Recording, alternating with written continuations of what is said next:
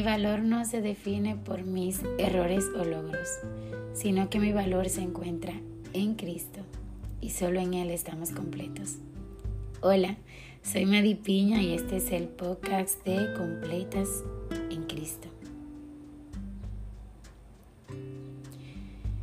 La semana pasada estábamos hablando de qué vestiduras te caracterizan, basándonos en el libro de Colosenses, la carta de Pablo, Colosenses capítulo 3, del versículo 2 en adelante.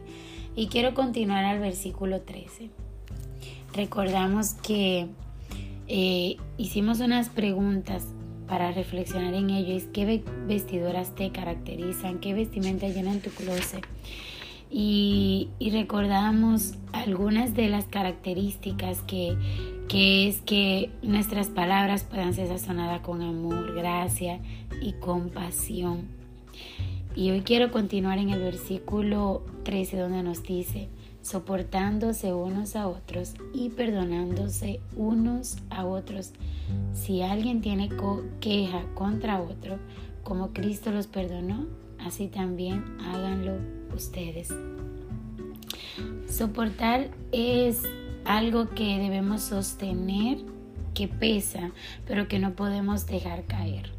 O sea, quiere decir que soportar en ocasiones realmente es difícil y más cuando es por mucho tiempo comienzan a cansarse nuestros brazos y comienza ya como que a bajar y se nos va cayendo el peso que tenemos en nuestras manos, pero y yéndonos a este sentido, muchas veces soportar a algunos prójimos, como digo yo, es difícil, pero no imposible.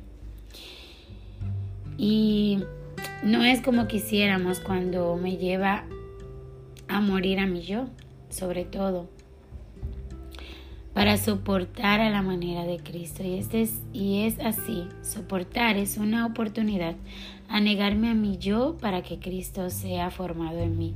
Pero donde la carga se pone un poquito más difícil y pesada es cuando nos toca perdonar. Y aún más si el ofendido soy yo. Dice Jesús, toma tu cruz cada día y sígueme. Y una donde nos cuesta tomar es el perdón. Pero perdonar así como Cristo nos perdonó es lo que nos dice la palabra. Dice, como Cristo los perdonó, así también háganlo ustedes. Perdonar es dejar ir la ofensa, o sea, pasar por alto.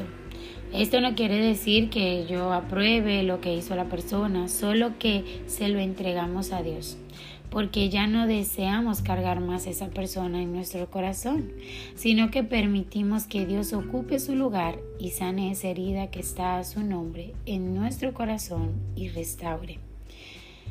Nos, no alojamos huéspedes en nuestros corazones que nos alejen del perdón de Dios.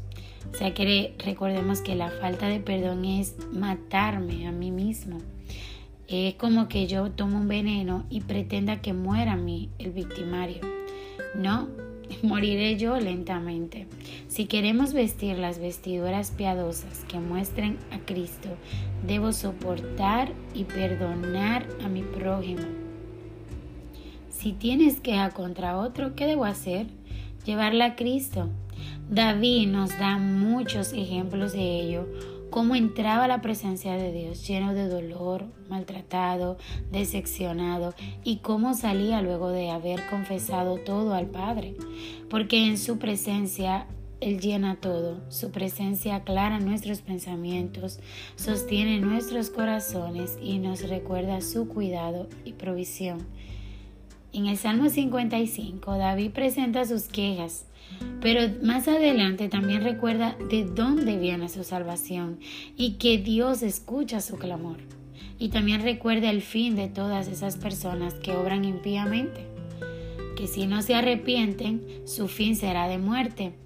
Entonces Él decide entregar la carga a Dios. Nosotros también debemos decidir llevar nuestras quejas al Señor esa persona que tengamos en nuestro corazón que nos cuesta perdonar, pedirle al Padre que nos ayude a través de su Espíritu Santo, que nos dé la facultad de poder perdonar, de soportar al prójimo, sea el que está en casa, sea un compañero de trabajo, un hermano de la iglesia. Hay muchas formas. A veces nos cuesta soportar al de casa porque tenemos diferencia de caracteres, opiniones diferentes edades diferentes, pero la palabra de Dios nos dice, si te parece, es que soportes. Soportense unos a otros y perdónense, porque sabía que cada día nos vamos a ofender. Pero te quiero llevar a la reflexión, ¿dónde llevas tus quejas? ¿Soportas y perdonas a tu prójimo? ¿O sientes que tienes que decirle todo?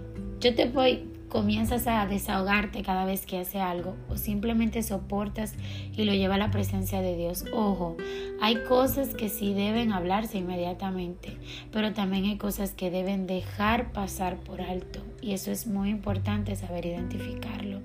Esta sabiduría y este entendimiento te lo da Dios a través de la oración y la búsqueda constante en su palabra. Dios te bendiga.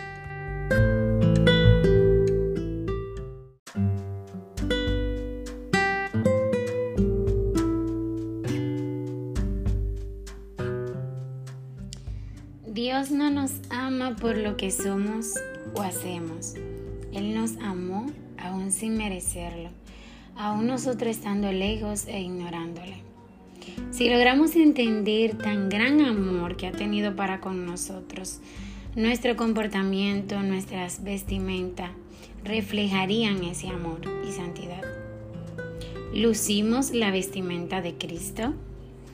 Esto es algo que Dios ha venido ministrando fuertemente en mi vida y quise compartirlo. Y quiero que vayamos al libro de Colosenses capítulo 3 versículo 12 donde nos dice el apóstol Pablo. Entonces ustedes como escogidos de Dios, santos y amados, revístanse de tierna compasión, bondad, humildad, mansedumbre y paciencia más adelante continúa, pero hoy solo quiero leer este versículo. Y es donde el apóstol nos dice el tipo de vestimenta que Dios quiere que nos coloquemos cada día. Si permitimos que sea Dios quien reine en nuestros corazones, tendremos compasión, bondad, cada una de estas cualidades que el apóstol nos menciona en este hermoso versículo y nos llevará cada día al arrepentimiento. Jesús fue manso y humilde de corazón. Si Él vive en mí, estas cualidades serán en mí. Seremos transformados conforme a su carácter y esa es la meta. Ser más como Cristo. Dios quiere crear nuevas estructuras de nosotros, adornarnos con aquello que le dé gloria. Tomemos la decisión de permitir que Dios reine en todo en nuestras vidas cultivar actitudes piadosas y cada día vestirnos con cada una de las piezas que le glorifican y exaltan. Y todo esto solo puede ser posible a través del Espíritu Santo de Dios. Que en cada día nuestras palabras estén sazonadas con amor, gracia y compasión. Que nuestras respuestas siempre sean en amor y que la meta de cada una de ellas sea edificar a nuestro prójimo que seamos prudentes en todo momento, que busquemos la paz en todo, que cedamos, que entendamos que es más importante la paz que tener la razón. Eso es morir a mi yo, morir a mi orgullo, al yo tener la última palabra. Que podamos soportar cada situación y llevarla al lugar correcto. La presencia de Dios que en toda circunstancia mantengamos la calma y serenidad. Realmente hoy voy a ser bien breve porque quiero llevarte a la reflexión. ¿Qué vestiduras te caracterizan?